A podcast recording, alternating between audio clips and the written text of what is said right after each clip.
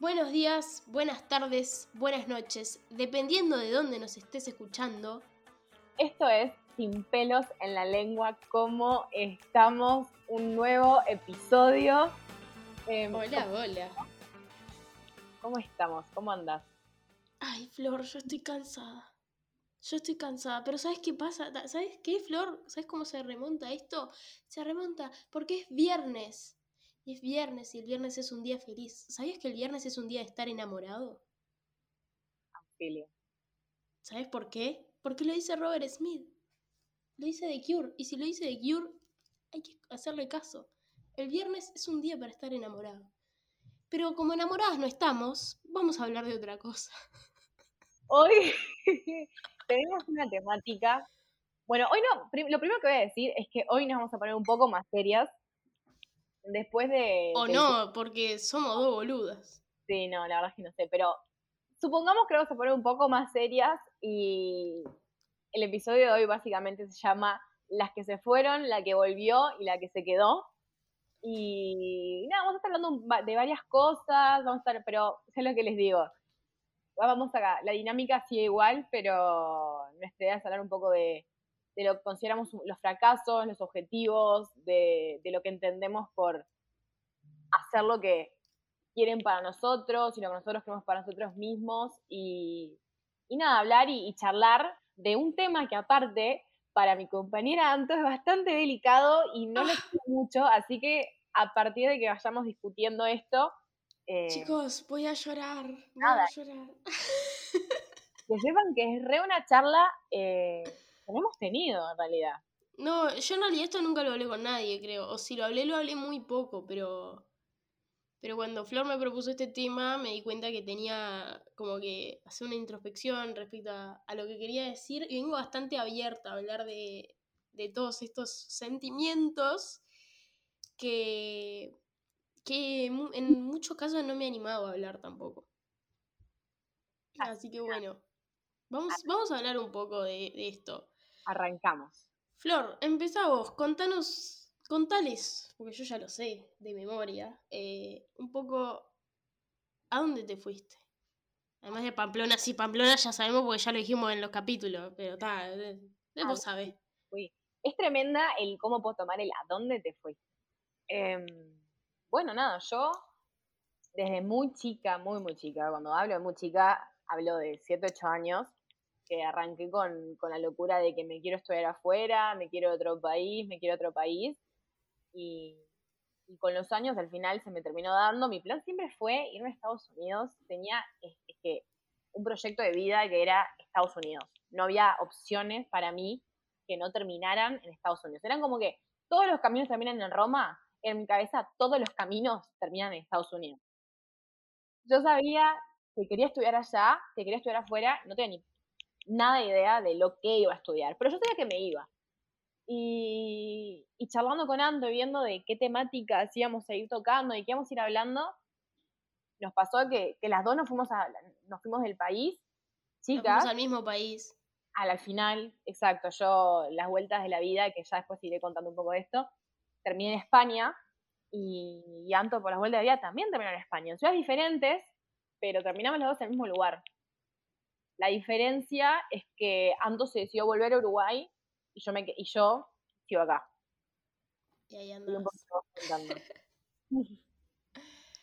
Y bueno, eh, eh, yo en realidad estaba, o sea, un poco como Flor, también tenía como una proyección de, de irme, de irme, de irme, como que lo tenía, tenía una idea, tenía un sueño, tipo, era algo que además era como que yo realmente lo veía en mi cabeza, tipo, a dónde iba. Pero hoy miro para atrás y digo, proyectaste demasiado. Tipo, o sea, no siento que soñé muy alto porque me encanta soñar alto y, tipo, como que me gusta apuntar muy para arriba siempre en todo pero, pero como que soñé tanto a un punto que ya era incontrolable, era como que, era como que a donde yo apuntaba a ir era demasiado grande. O sea, no demasiado grande para mí porque yo creo que si todas esas cosas me hubieran salido bien y yo hubiera cumplido ese sueño, hubiera podido, pero demasiado bien en el sentido como que, no sé, como que no, como que nunca había visto que las cosas no pudieran salir bien, que fue lo que me pasó. Porque yo me fui y, y por más que allá me haya encontrado con gente súper buena, eh, me pasó que no era para mí. Y, era horrible porque yo tenía un sueño que era tipo, onda, yo me fui hasta allá a buscarlo, tipo, tengo que ir a buscarlo. Y, y claro, cuando me, encontré como con muchas eh, frustraciones, soledades ah, y angustias, era como que súper frustrante porque era tipo, no, pará, tipo, onda, esto lo estabas haciendo por esto otro. Y. Y nada, como que. no sé, es como. Para mí. Como todo. Obvio, uno siempre se va con incertidumbres. Es imposible. siempre la decisión de irse conlleva un montón de cosas y, y cuando tenés objetivos y al final ves que no se te está dando y se anda una manera y entender que eso no es para vos, es complicado, porque yo creo que tenemos, siempre está ese concepto, que es lo que hemos charlado un poco, de, cómo vemos el fracaso, cómo, cómo socialmente y cómo nos imponen y cómo entendemos lo que es fracasar. Para, antes de que hablemos del fracaso, te quiero hacer una muy buena pregunta. ¿Cómo fue tu avión? Tipo, tu avión subiéndote para irte. Tipo, ¿cómo lo viviste? Mi avión fue tremendo, tremendo. Los aviones tienen una carga emocional que no lo puedo explicar. Y, cuando, o sea, cuando no es un viaje así corto, cuando es una cosa así de despedida, el avión tiene, es como que esa mítica, mística, extraña, emocional y sentimental. Mi avión súper fuerte. Pero además son raros porque es una cápsula, porque es como que te fuiste y estás encapsulado por ocho horas, por ejemplo, hasta, hasta España, estás encapsulado por ocho horas en el que el tiempo no corre. Tipo, tu tiempo no corre, pero el tiempo de los demás sí, y no sé, es, es un sentimiento muy extraño, más cuando viene acompañado de todas estas decisiones, no sé. Claro, mi, mi avión fue súper emotivo, yo lloré mucho en mi avión de ida, mi primera ida. Lloré en varias vueltas, o sea, la verdad que siempre fue, eh, eh, las despedidas la verdad que son complicadísimas. Y yo, lo que, ¿qué pasa? Yo toda la vida tuve planeado el irme, siempre. Entonces fue algo que, quiero no, desde muy chica vengo trabajando a nivel mental y a nivel emocional que siempre lo laburé, siempre fue algo que tenía claro y que viví mi, muchas veces, a bien o para mal, en muchos casos, viví mi vida proyectando que me iba. Entonces siempre fue como, como un tema eso, ¿no? Y nada, cuando yo me fui, me encontré con que yo estaba como rodeada de gente que quería tanto y que que en realidad estaba, estaba cómoda y, mi despedida con mis amigas fue tremenda, con mi familia, con entender que, el irte, tipo, dejas muchas cosas y siempre está la incertidumbre de que qué pasa si le erro, qué pasa si no es por acá, capaz, qué pasa si al final no me gusta esto, algo que planifiqué tanto tiempo y que al final mi decisión de irme a España fue al final literalmente último mes, espontáneo, decir, ¿qué hago? ¿Voy por el camino que tomé toda mi vida, que planifiqué toda mi vida, que fue irme a Estados Unidos? ¿O me la juego por esta oportunidad que se me vino de la nada? Porque claramente el venir a España fue una cosa que vino de la nada. Y claro, siempre está el miedo de, de haberle errado.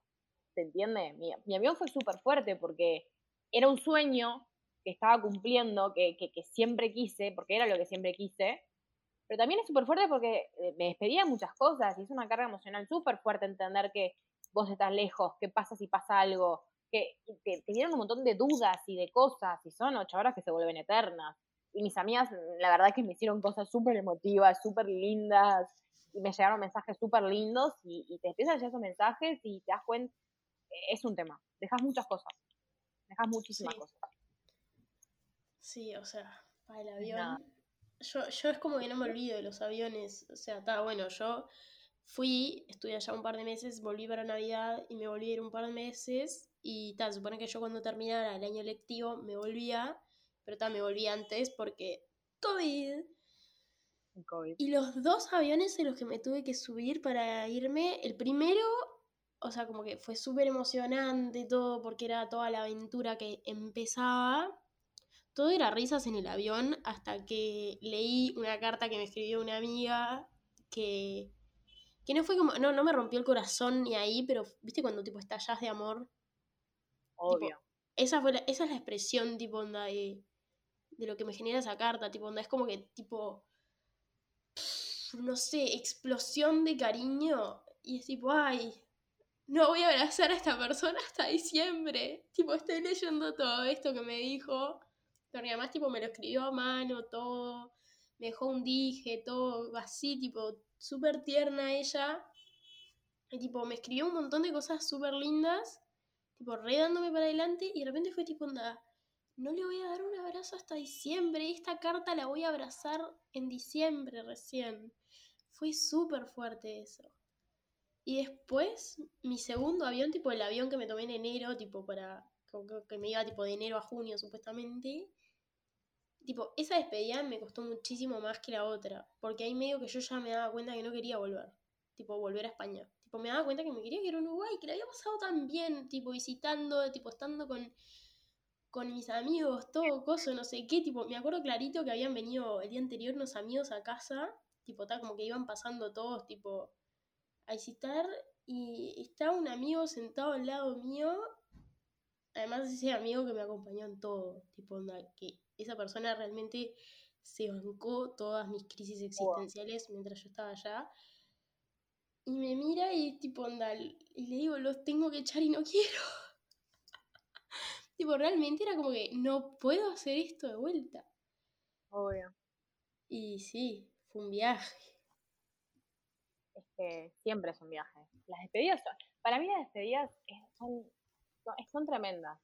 Y en todo, mira que, uno piensa que se empieza, como que se empiezan a hacer un poco más fáciles, pero es cada vez peor. Yo en mi última ida, vuelta a España, que, yo estaba clarísima que quería volver, porque eso es algo que la verdad es que, que eso fue como que nuestra experiencia diferente. Yo siempre tuve claro que quería volver, como mi, mi me quedo en Uruguay nunca estuvo, la verdad. Y mira que es algo que me permití pensar en su momento. Antes era como, como nunca me lo cuestionaba. No era algo que pudiera decir, no me daba la oportunidad de, disfrutar Uruguay o lo que sea. Pero se vuelve cada vez más intenso, porque vos, uno cuando pasan los años y pasa el tiempo, se va a dar cuenta, se cada vez más claro todo lo que tiene y todo lo que pasa, y yo estuve mucho tiempo ahora con el COVID, y es tremendo, y es tremendo, porque uno no puede estar en un lado y del otro lamentablemente. Y uno no puede estar viviendo en un lugar con el pie en el otro. Eso lo, digo siempre y fue una lección que aprendí mi primer año acá, apenas llegué. No puedo estar con un pie en los dos lugares. Y entenderlo y aceptarlo y que el otro lo acepte también es complicado, porque quiero o no, no estoy en Uruguay. Cuando estoy en Uruguay, no estoy en España. Y estar, no puedo vivir en un lugar con el pie en el otro. Claro. Porque si no, es, es, es horrible, te ahogás estar dividido entre dos lugares es, es horrible, porque nunca llegas a cumplir, nunca llegas a estar del todo. Entonces al final es estar a medias. Y yo creo que soy muy fiel creyente que las cosas a medias no funcionan, porque al final es como que una cosa que la otra y te vas tambaleando y, todo se ve más complejo y estás como que una bola de nieve, ¿se entiende? Sí, obvio. Y para, y volviendo a todo lo, el tema este del rechazo, tipo, o sea, el, rechazo no, el fracaso. Todo el tema del fracaso, me acuerdo que fue algo que me recomió la cabeza, tipo, em, como que se dice, tipo, ahora como que cuando me puse a reflexionar sobre cómo fue todo esto, en estos días, después que me propusiste el tema, tipo, pensé pila en, en una canción, que tipo, como que, viste esas cosas que cuando el algoritmo de Spotify te quiere cagar, entonces te pone todos esos temas que no tienen que sonar. Claro, ¿crees que te toque pasito con los perros y te toca un tema que manda Está, y hay, hay una canción de, de 21 Pilots que, que en un momento tiene un verso que es tipo, ¿qué pasa si mis sueños no se, no se cumplen? ¿Qué le voy a decir a mis amigos? Tipo, no me quiero despertar de esta mente de soñador o de este sueño de soñador, tipo, una cosa así es el verso, y me acuerdo que cada vez que escuchaba eso, tipo, me destruía. Obvio. Porque era tipo, onda, le dije a mis amigos que me iba y ahora me estoy sintiendo así, le dije a todo el mundo que me iba, o sea, no todo el mundo, pero tipo, onda, como que la gente se enteró que me fui y como esa presión social Porque igual las la sentís, es como que me despedí, hice todo esto y, y es lo que te digo. Y tipo, ¿qué? Voy a- ¿Tengo que volver ahora porque me estoy sintiendo así? ¿Con qué cara vuelvo después que me hicieron esa fiestita de despedida? Tipo, onda... Y que claro, uno, a ver, que es muy fácil decir, ay, qué loca tu vida, en, te fuiste a Europa, te fuiste a vivir a España, eh, qué envidia, qué esto, pero al final es muy, o sea, es mucho más, más, más grande que uno, y lo que uno se puede como imaginar. Porque una cosa es irte a hacerte un máster dos años, ¿se entiende? Un año y lo que hace el, el- me voy seis meses de, a viajar, me voy en esto, una cosa. Pero cuando tomás eso de que, bueno, dejo todo, agarro mis cosas y me instalo en un lugar de, de cero, Es, com- es muy diferente el sentimiento. Y yo me daba cuenta porque me hice una amiga uruguaya, una amiga argentina y una, y una chica inglesa, como que fueron como las personas con las que más me juntaba y eso. Y yo qué sé, la chica inglesa estaba de viaje, tipo paseando por toda Europa, eh, la uruguaya estaba de intercambio, la argentina estaba de intercambio, y, y como que yo me daba cuenta que el, el sentimiento con el que vivían ellos el día a día era súper diferente al mío. Más que nada porque, tipo, onda, tenían eso de, de que era un relojito que se estaba terminando. Ellas un día volvían a casa. Claro, tipo, onda, hay un, un número de vuelta. Mi vuelta a, a Uruguay, yo supuestamente era temporal, porque era tipo, "Ta, venís para Navidad, venís para no sé qué. Tipo, como que era esa la idea que yo me tenía que empezar a hacer. Era completamente diferente a tipo, sí, vuelvo a mi casa. Tipo, era como que tenía que encontrar de nuevo ese sentimiento de casa. Tipo, ese sentimiento de, de este es mi lugar en el mundo.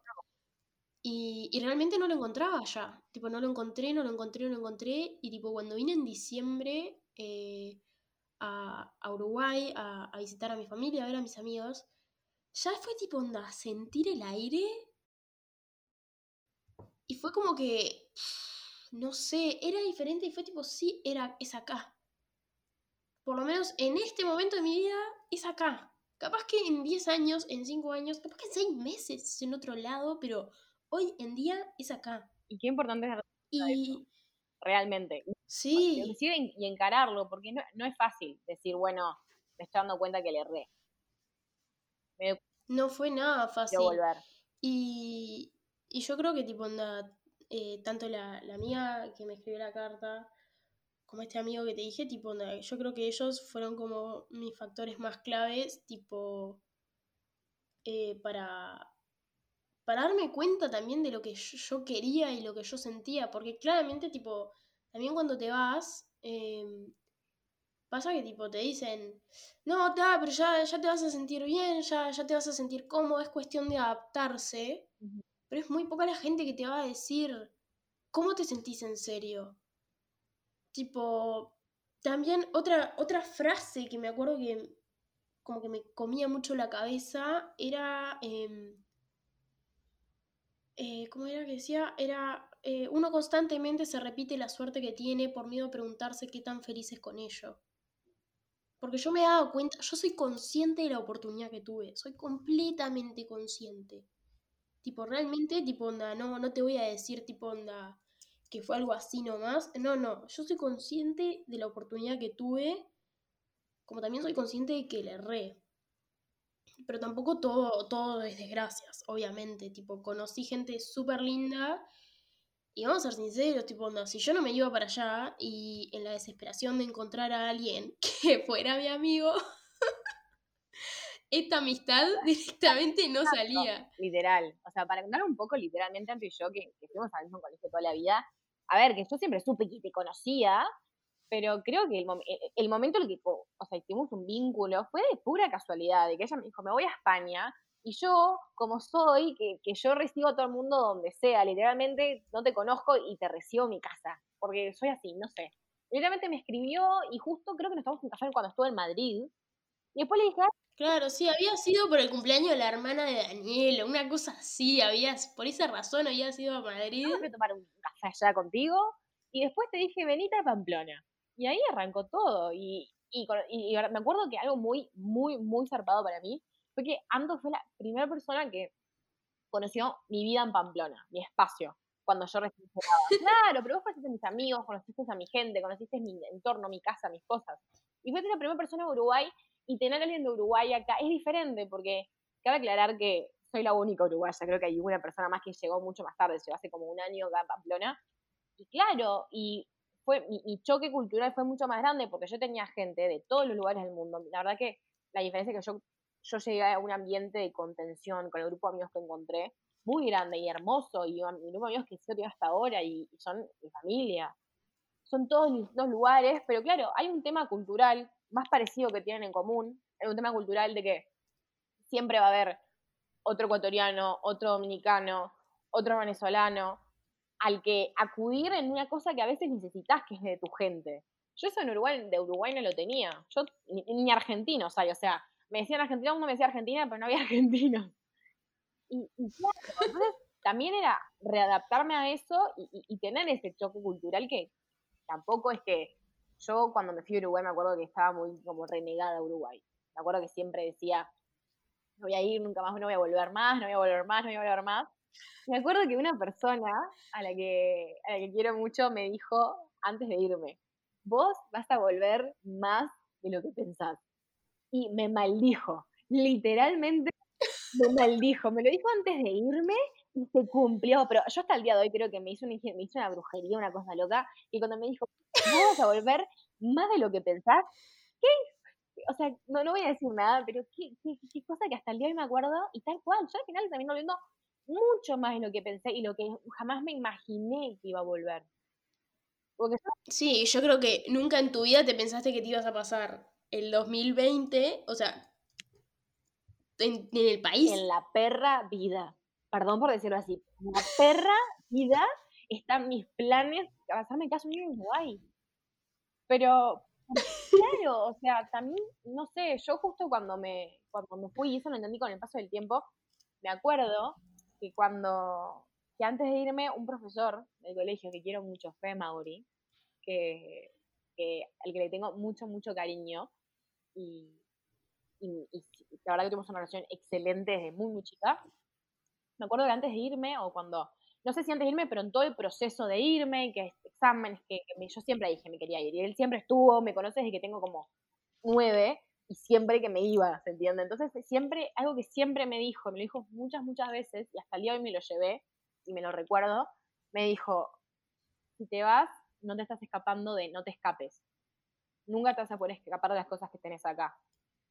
Hasta que, hasta que tú no trabajes y tú no, no, encares lo que, lo que te pasa acá y lo tenés acá, no tomes esto como un escaparte, porque las cosas no se van, no desaparecen. Y siempre vas a volver a eso hasta que lo, hasta que lo, como que lo trabajes y lo encares. Y Eso es real. Y yo me acuerdo que era como que siempre, o sea, no me enojaba ni ahí, pero decía, no me estoy escapando, porque generalmente no me estaba escapando. ¿Se entiende? Como que yo sé que era algo que realmente quería. Pero siempre fue algo que, de eso que, que me resonó y que siempre lo pensé y que siempre fue como, me lo, me lo llevé conmigo. Ese cuestionamiento, decir, no te estás escapando de nada. Y a veces uno es como que es más fácil irse, dejar todo y, y al final no.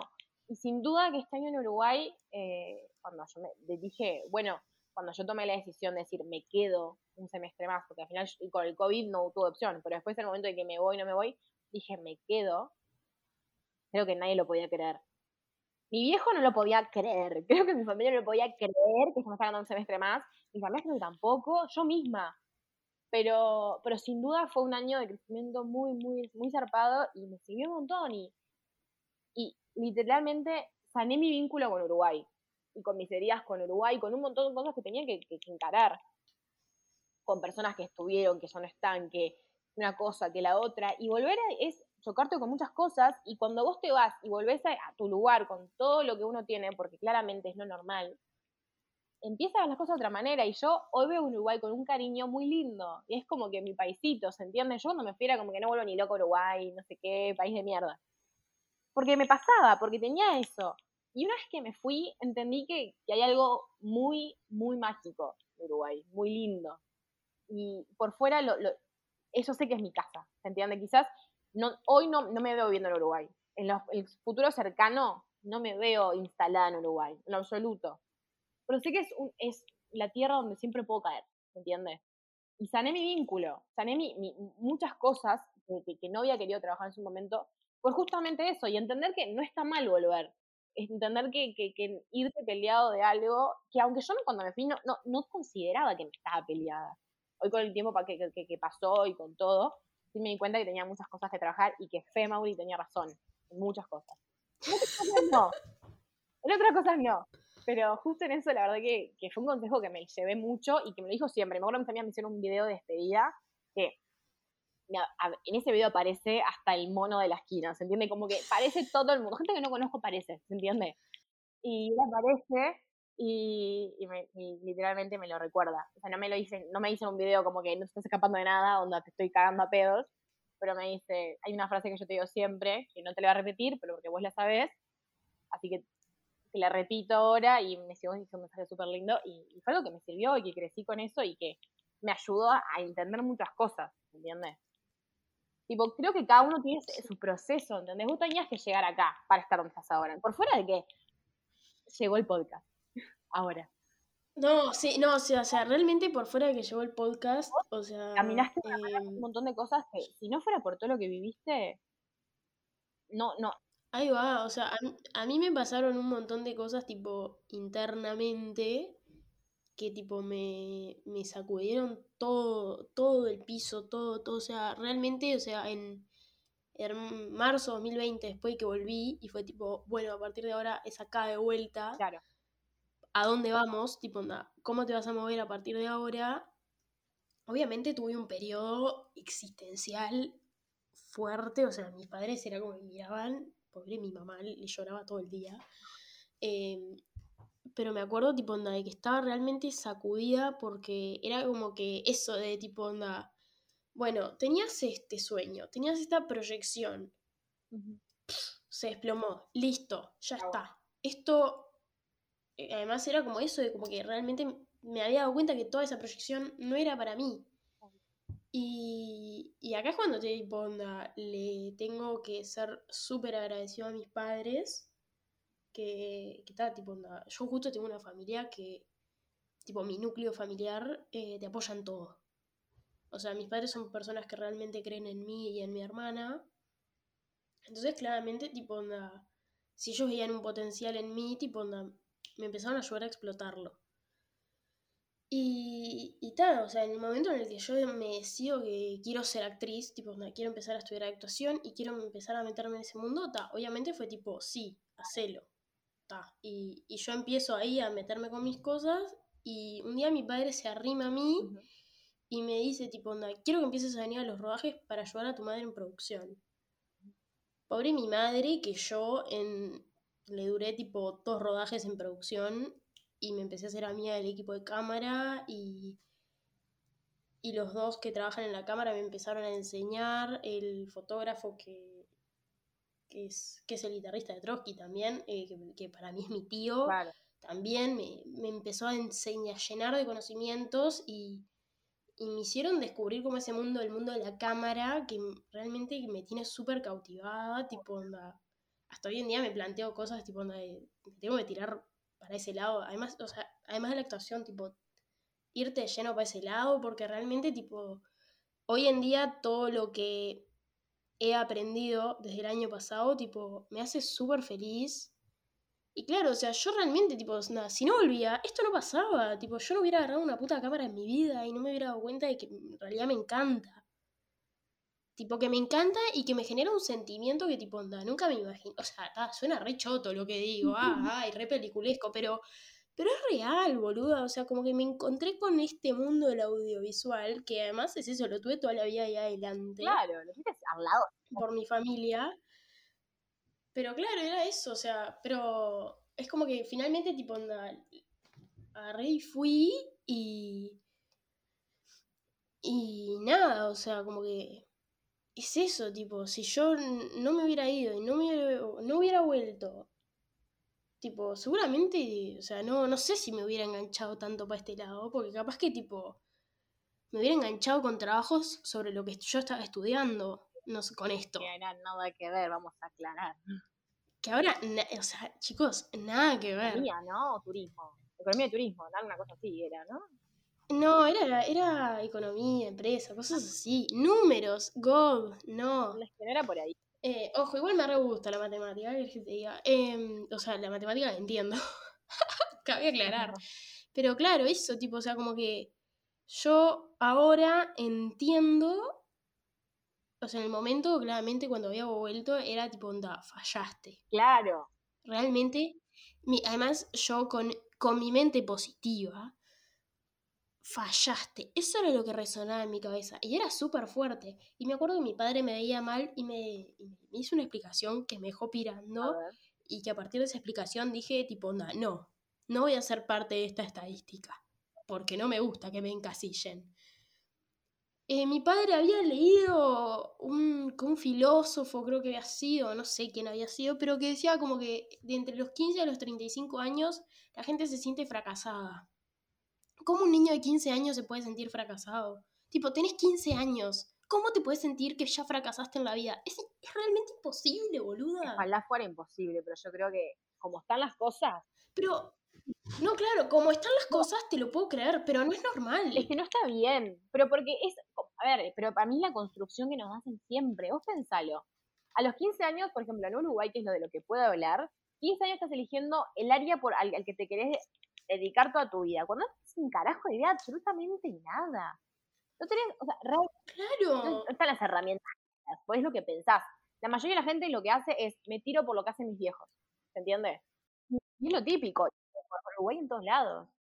Y está, o sea, a mí cuando me dijo eso, yo fui tipo, onda, pará, tipo, tengo 18, tipo, onda, no, no fracasé, me fue mal, me fue mal, pero ya está, dale, vamos, vamos, vamos, vamos. Y realmente donde estoy parada ahora, eh, además justo donde estoy parada esta semana, o sea, esta semana me pasaron un montón de cosas que yo realmente digo tipo, wow, tipo, gracias vida, tipo, realmente. Y mismo pienso en lo que fue el 2020, en lo personal, para mí, en lo, cosas que pasaron en mi vida, fue tipo un año de pila de crecimientos y de cosas que digo tipo, wow, qué persona privilegiada que soy. Realmente el 2020 sentí, me sentí muy privilegiada en, muchos aspectos de mi vida porque se me dieron oportunidades realmente únicas, que o sea, que, que claramente se las tengo que agradecer principalmente a mi papá y a mi mamá, eh, que me dieron oportunidades únicas y que, claro, es eso que digo, tipo, no fracasé.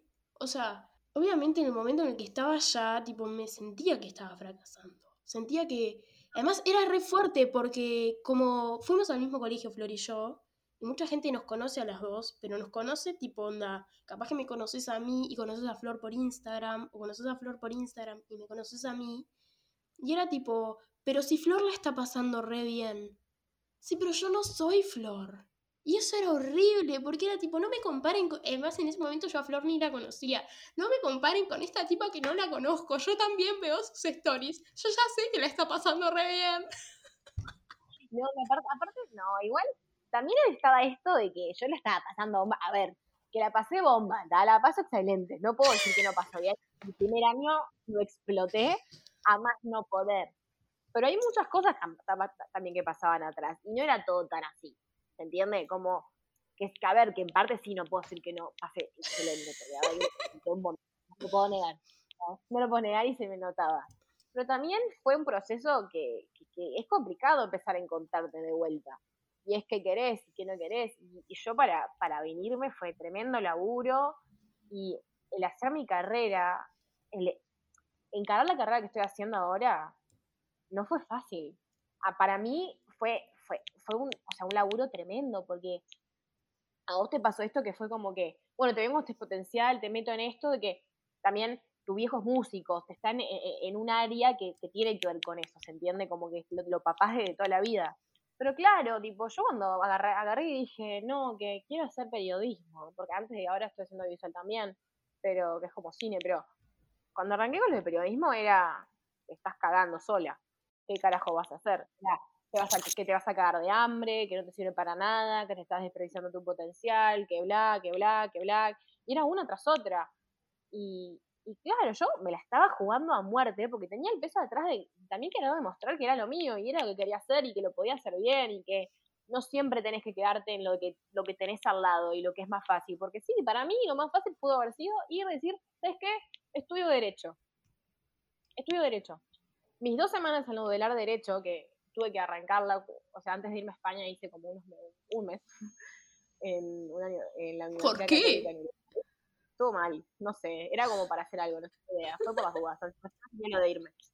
Porque momento me Y me hicieron eh, a la vez hacer derecho en la, en la Fue mi mayor pesar. Pasé como el culo, la verdad, me quería morir. Yo estaba en esas clases y me agarraba la cabeza y decía, pero qué carajo acá. Me acuerdo que tengo en el cerebro, si alguien acá estudia derecho, y el profesor de constitucionales, que no me lo olvido nunca más. Ah, puede ser que no podía, te juro que no podía, no podía, no podía. Y esas era como que cada vez estaba más segura de que no, hinchar ni era por nada, era como que no es por ahí. Y cuando te das cuenta que no es por ahí, no es por ahí. Y yo creo que lo que me había pasado es que también fue, yo vine con todo este tema de que lo que fue la carrera, de hacer, irme por este lado, del que siempre tuve como cierta preferencia, pero como que nunca me animé tanto a explotar. Eh, también en mi caso, con el colegio eh, en Uruguay, está esto de, de elegir orientación y elegir como no sé, los últimos años se diversifica por ramas, en el sentido de decir, bueno, hago derecho, economía, agronomía, medicina. Y en el colegio era como la tercera, cuarta generación que, se hacía artístico, que era más del lado del arte. Y, claro, también el, yo haber hecho artístico en, mi núcleo fue también un tema. No, no, no fue decisión fácil. Al principio era como que, bueno, nada, hace artísticos en el colegio, ya fue. Y cuando cuando me animé a esto de, hacer artístico también ha sido un tremendo proceso porque era como que, bueno, tipo, hice esto que parecía un divague, parecía una pérdida de tiempo y de plata también.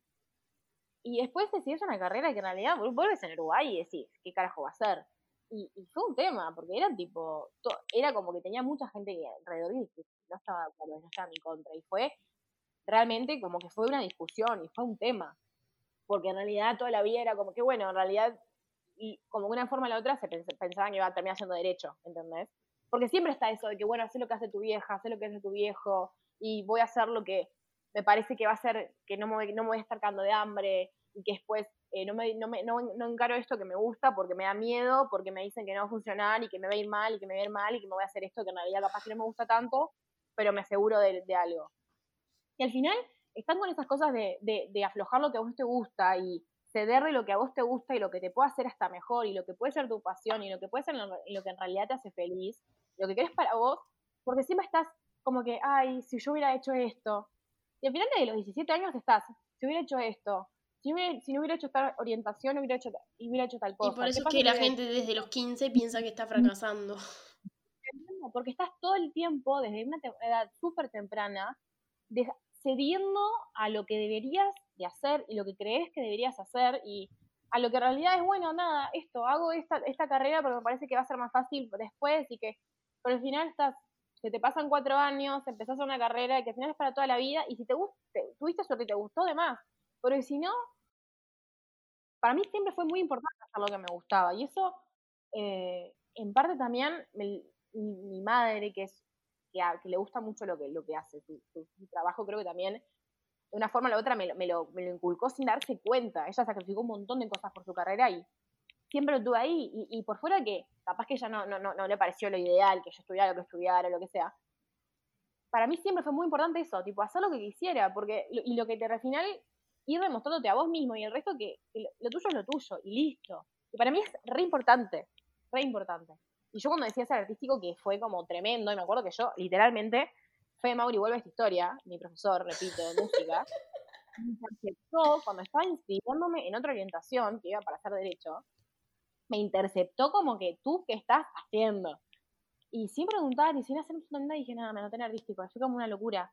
Y éramos seis monos que de la nada, aparte éramos, era como que un, no sé, una mezcolanza de gente artístico que como que nos llevábamos, pero era como que y después apareció otra persona, me acuerdo que éramos, unos cinco, y después apareció otra compañera, Pili, que le mando un beso, que me acuerdo que ella, Pili llegó, tenía, era como que súper como centrada y en sentido como que más como todo más cuadrado y esto es así porque es así. Y llegó, claro, vos empezás a hacer cosas medios de arte y lo que era artístico y, y se te empiezan a romper un poco esas cosas que tú siempre tenés. Entonces te vas tocando con un montón de cosas porque al final hacer cosas de arte siempre tiene que ver con un, em, involucrarse a nivel personal de otra forma.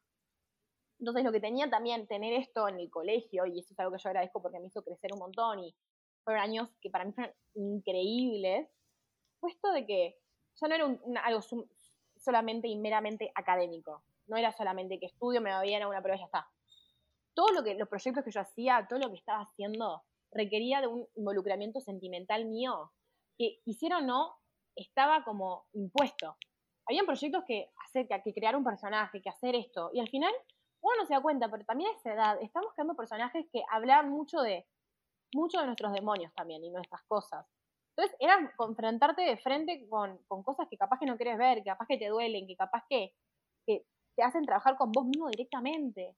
Y eso fue un crecimiento que, que, si yo no hubiera hecho artístico no hubiera tenido. Y yo hoy no tendría las herramientas que tengo para la vida en general si yo no tuviera esos años, que fueron tan importantes y que con un grupo que están escuchando esto, los amo, eh, y los quiero montar con mi familia, realmente. Yo hasta el día de hoy me junto con ellos y es como nada, es como si nunca hubieran, o sea, mira que tengo una, o sea, todos son tan buenos en lo que hacen, son tan cracks y tenemos, estamos a rambas súper diferentes. Una de nosotros está, está se gradúa en, la EMAD, que es la escuela de, actuación en, Uruguay, es una genia y entre o sea, una demencia, y ella está ahí y, lo demostró contra viento y contra marea y contra todo, y fue un grupo tan lindo y, y, tan, tan, tan, era un grupo humano tan hermoso todo lo que tenía que ver eso, que fue ese crecimiento y seguro que, o sea, 100% fue el impulso para hacer después la carrera que hice y hoy después decidir, bueno, hice periodismo como estoy haciendo ahora, pero quiero hacer otra carrera y ahí explotarme a mí misma y decidí hacer dos carreras a la vez.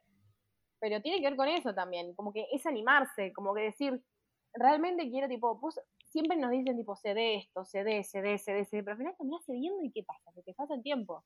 Y decís, ay, si hubiera hecho esto, o tengo ganas de hacer esto, y tengo ganas, y tengo ganas, y tengo ganas, pero al final como que está bueno bajar a tierra un poco. Y decir, bueno, tal, lo puedo hacer y lo puedo errar. ¿Entiendes? Como que en todo en la vida siempre está la, opción de errar. Cuando hasta, eh, haces un emprendimiento, cuando Y está bien errarle. Y está bien, o sea, está bien errarle. Eso es lo más importante. O sea, para mí está bueno que, que uno no se tiene que olvidar de eso, de que tipo las cosas te pueden salir mal. Y, y no se termina. Eh, algo, algo que, que, que, una vez me dijo mi padre que me dejó recontra resonando, que era que una vez me dijo, la vida empieza siempre que uno tiene que volver a empezar de cero. 100%. O sea, y lo puedes aplicar a muchas situaciones de la vida. Eh, y sí. Y, claro. No está mal empezar de cero. No está, mal darse, eso de, de, errarle, porque siempre le puedes cerrar. Y es a partir de eso. Como que siempre está ese miedo de que, bueno, ¿qué pasa si me equivoqué al elegir la carrera? ¿Qué pasa si me equivoqué en hacer esto? ¿Qué pasa si? ¿Qué pasa si? ¿Qué pasa si? Y al final es tipo todo, tipo, vas al miedo, que el miedo, que el miedo, que el miedo. Y al final estás limitándote absolutamente todo y terminás en el mismo círculo, en la misma burbuja y decís, pero, ¿qué pasa?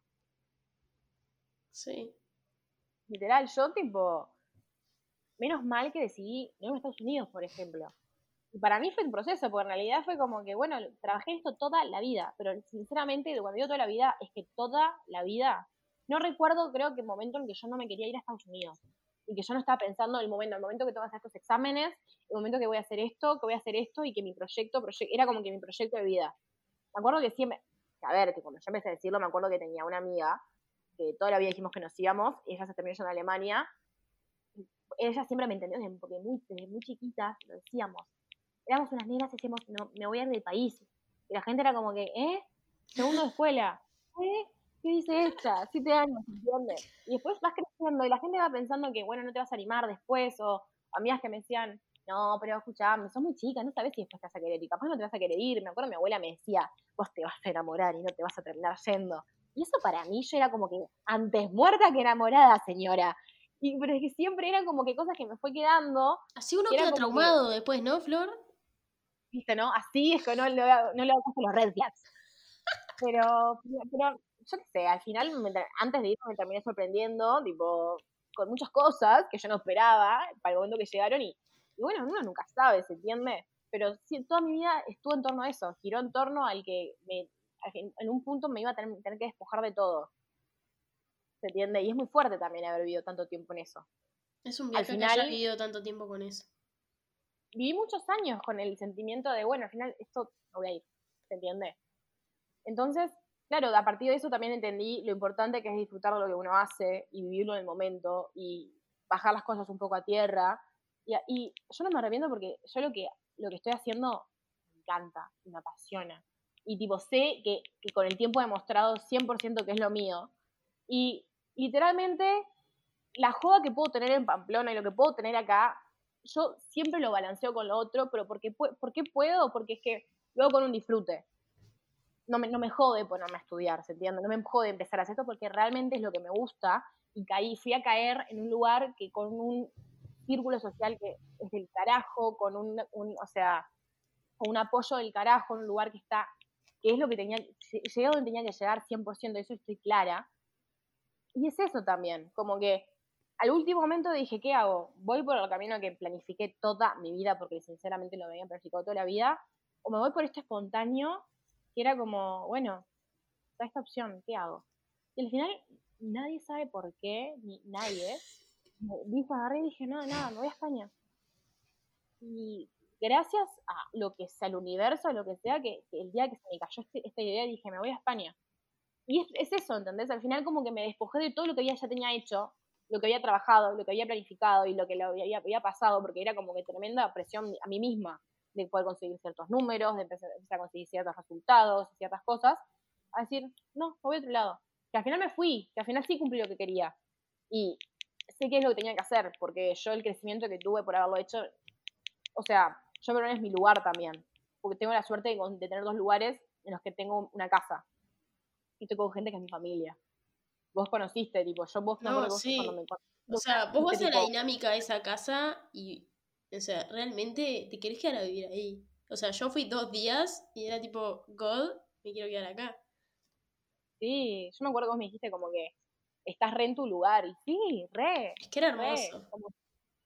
Eh, yo tengo mucha, yo la verdad que tuve mucha suerte en donde caí. Pero también, así como vos tuviste que volver para encontrarte con todas estas cosas, yo me tenía que ir para encontrarme con otro montón de cosas. Obvio.